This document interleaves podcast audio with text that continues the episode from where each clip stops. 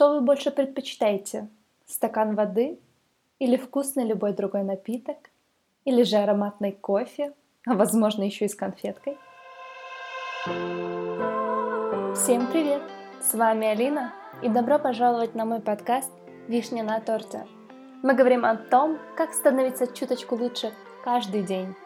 С вами я делюсь своим опытом и наработками в личностном развитии – а также вся информация, которая используется в подкастах, достоверна и проверена более чем в трех разных источниках и подкреплена моей практикой. Ну что, мы начинаем.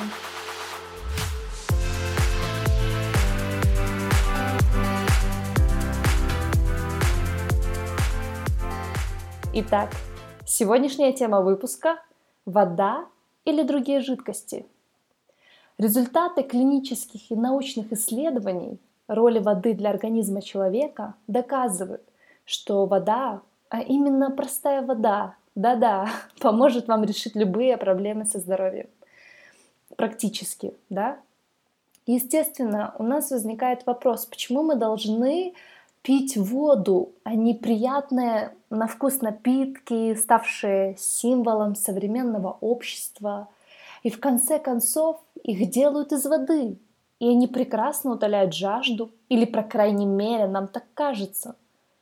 Но значительная часть проблем со здоровьем является следствием этого заблуждения, поскольку вода и жидкости — это ну, немножко разные вещи, не так ли? Дело в том, что популярные искусственные напитки содержат определенные вещества, изменяющих химический состав организма в пунктах управления центральной нервной системой. Даже молоко – это не то же самое, что вода. Молоко – это пища, и относиться к ней нужно как к пище. Итак, друзья, давайте рассмотрим несколько заблуждений или ошибок современной, можно так сказать, да, медицины – величайшей трагедией в истории да, медицины стала теория, согласно которой сухость во рту — это, скажем так, единственный признак потребности организма в воде. На основании этой должной предпосылки наша современная медицина совершила, скажем так, еще три основных заблуждения, которые дорого обошлись обществу в целом. Что ж, давайте остановимся на них более подробно, чтобы понимать, да? Итак, сухость во рту – это единственный признак обезвоживания. В 1764 году немецкий врач Альберт Халлер впервые объявил сухость во рту признаком жажды – а в 1918 году английский врач Уолтер Кеннон поддержал теорию Халлера. А так как Кеннон был влиятельным человеком, то его точка зрения стала модной и до сих пор продолжает доминировать в научной литературе. Однако еще в 1867 году, да, вспомните даты, между да, первой и второй датой, как бы посерединке. Француз Морец Шиф заявил, что чувство жажды – это всего лишь общее ощущение. Это такое же локальное ощущение, как чувство голода. Теперь мы знаем, что Халлер и Кеннон были неправы, но после того, как их мнение укоренилось в инфраструктуре медицины – эти ошибочные взгляды и по сей день внушаются всем новым поколениям медиков, студентов. Собственно говоря, сухость во рту – это не тот признак, на который следует полагаться. Человеческое тело использует немножко другую логику, чтобы обеспечить способность пережевывать и проглатывать, а также производить смазку для осуществления этой функции, вырабатывается обильное количество слюны, даже если организм испытывает острую нехватку воды. для выполнения других жизненно важных функций. В любом случае, вода слишком важна, чтобы только сигнализировать о ее нехватке с помощью сухости во рту. Итак, друзья, уже мы можем сделать некоторый маленький вывод, что сухость во рту – это один из самых последних признаков внимания, последних, друзья, признаков обезвоживания организма. Например, юношеский диабет, когда в борьбе с устойчивым обезвоживанием организм жертвует клетками поддержания железы, ответственными за производство инсулина. Далее. Далее ошибки. Ошибка, что вода считается субстанцией, которая только растворяет и разносит по телу различные вещества. Но это не просто субстанция. Она выполняет в организме две важнейшие функции. Первое – поддержание жизни. И вторая, более важная функция является источником жизни. Но современная медицина признает только первую функцию, да, чтобы только поддерживать организм. Но мало кто признает, что вода это и есть сам источник жизни. Но лишь осознание и понимание важности этого процесса позволит вам сберечь свое здоровье и сохранить жизнь естественным образом. Человеческий организм, следующая ошибка, да, что наш с вами организм может регулировать поступление воды в течение всей жизни. С возрастом люди перестают адекватно оценивать чувство жажды и начинают пить все меньше. Вы заметили это, да? Даже приведу пример. Одна моя знакомая да, женщина уже в достаточно пожилом возрасте, когда я приходила ее навещать, я всегда говорила о важности воды, а, потому что, конечно, имелся ряд уже достаточных проблем с организмом, надо что-то делать, и, конечно же, принимается много препаратов, а, на что мне человек отвечал, что вода для него уже невкусная. Друзья, то есть вы, ну, понимаете, вода уже невкусная, она уже не имеет никакого, скажем так, смысла, да. Человек уже просто перестает испытывать э, радость от воды, он теряет вкус. И, конечно, э, появляется много различных последствий заболеваний, вследствие чего наши клетки начинают а, не так функционировать, как должны на самом деле. И вот мы остановились да, на том, что с возрастом люди перестают адекватно оценивать чувство жажды и начинают пить все меньше. И пока клетки, да, аналогия, пример, и клетки медленно из сочных слив превращаются в сморщенный чернослив – вот такой интересный пример. Аналогия. Поехали дальше. Третья ошибка. Ошибка в том, что стала потребность тела в воде можно удовлетворить с помощью любой другой жидкости. Это одна из главных проблем современного общества и нашего времени – Некоторые из искусственных напитков, получивших повсеместное распространение, ведут себя в теле человека иначе, чем простая вода. То есть, да, люди обычно э, часто говорят, э, э, я выпью чай или я выпью кофе. Ну, в принципе, это же тоже вода, там тоже э, изначально входила вода, и они понимают, что она в принципе и не изменилась, да, после приготовления. Они почему-то считают так и продолжают пить, и продолжают в принципе да, в свое питание и, и в другие жидкости включать воду. Даже то, что иногда я, а может и не я, тоже, может быть, вы слышали, дорогие друзья, что суп это тоже, да, вода своего рода, да, традиционный суп. Вот такие вот, в принципе, примеры из жизни. Далее, друзья, мы немножко рассмотрим роль воды в организме.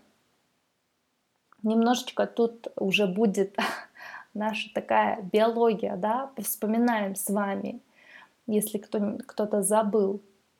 Поехали.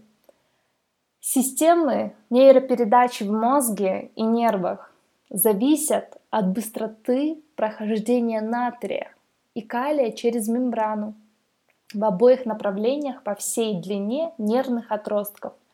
Не обременяя никакими связями, вода свободно проходит через клеточную мембрану и приводит в действие ионные насосы, обеспечивающие перемещение микроэлементов. Вода – главный регулятор энергии и осмотического баланса в организме. Натрий и калий приклеиваются к белкам насоса, и когда вода вращает эти белки-микроэлементы насосов, образуется энергия, которая накапливается в энергохранилищах, расположенных в разных частях тела. Когда человек выпивает недостаточное количество воды, его организм обезвоживается. Клетки отдают накопленную в них энергию. В результате они начинают больше зависеть от энергии, поступающей с пищей. Внимание! Наши клетки начинают зависеть от энергии, поступающей с пищей, чем от энергии, которая поставляет нам вода. И, конечно же, мне э, а, еще хотелось бы затронуть не менее важный термин, да, воды. Возможно, вы его вспомните, да? Давайте вместе. Гидролиз, да? Термин гидролиз. Что вообще это такое? Гидролиз – это растворение, это разложение или расщепление, да, можете назвать как угодно, с помощью воды. Используется применительно к воде, которые участвуют в обменных процессах с другими веществами, процессы, которые зависят от гидролиза, включают распад белков на аминокислоты, из которых эти белки образованы раньше, и распад крупных частиц жира на более мелкие жирные кислоты без воды, процесс гидролиза невозможен. Отсюда следует, что гидролизованная функция воды способствует метаболизму самой воды. А это значит, что вода сама должна сначала пройти через процесс распада гидролиза, прежде чем организм сможет использовать различные компоненты, содержащиеся в пище. Вот почему перед приемом твердой пищи нам следует сначала насытить организм водой. Итак, дорогие друзья, конечно, возникает вопрос, да, у нас, когда пить воду, сколько пить, да.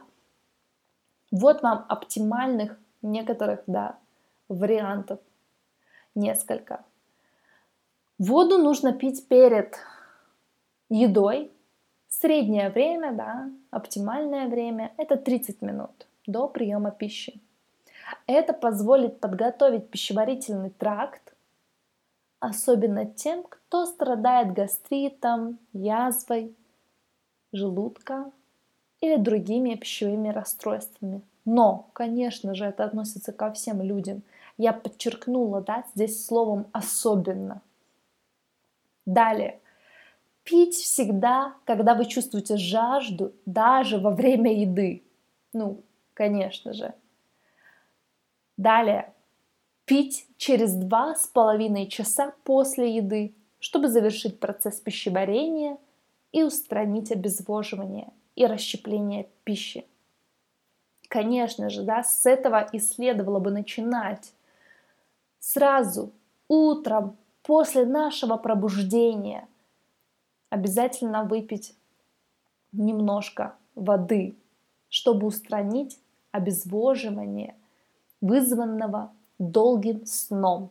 Да, даже вот этим э, шестичасовым перерывом, да, когда наш организм ночью отдыхает, ему обязательно нужно пополнить да, организм водой. Конечно же, следующее. Пить перед выполнением физических упражнений, чтобы создать запас свободной воды для выделения пота. Как же следует пить? Конечно, желательно маленькими глотками в умеренном количестве в течение дня. То есть не надо выпивать за один раз 3 литра воды, например, или сразу там 3-5 стакана утром проснувшись, да, сразу дать нагрузку пищеварительной системе. А пить воду с целью, да, каждый день, течение дня, чтобы, в принципе, выполнить а, свою норму, питьевой режим в конце нашего дня. Также, если вы забываете это соблюдать, можно использовать различные приложения для напоминания, что пора бы мне выпить чашечку воды. Да? Похоже, звучит чашечку кофе, но нет, чашечку воды. И вот вам еще, дорогие друзья, если опять встанет очередной и трудный выбор для мозга, да, на подсознательном уровне, что же нам выпить? Чашечку кофе, чай, газированные напитки, разные соки. Вообще много-много всего есть, да? Выбор. Лишний раз сделайте себе одолжение. В большинстве своих выборов уклоняйтесь все-таки в сторону воды. И ваш организм конечно же, ваше здоровье впоследствии, да, скажет вам спасибо за это. Не поддавайтесь влиянию мозга над краткосрочное «хочу», да, «буду», вот мне вот что-то вот, да, хочется. Конечно, очень важно думать о дальнейших перспективах.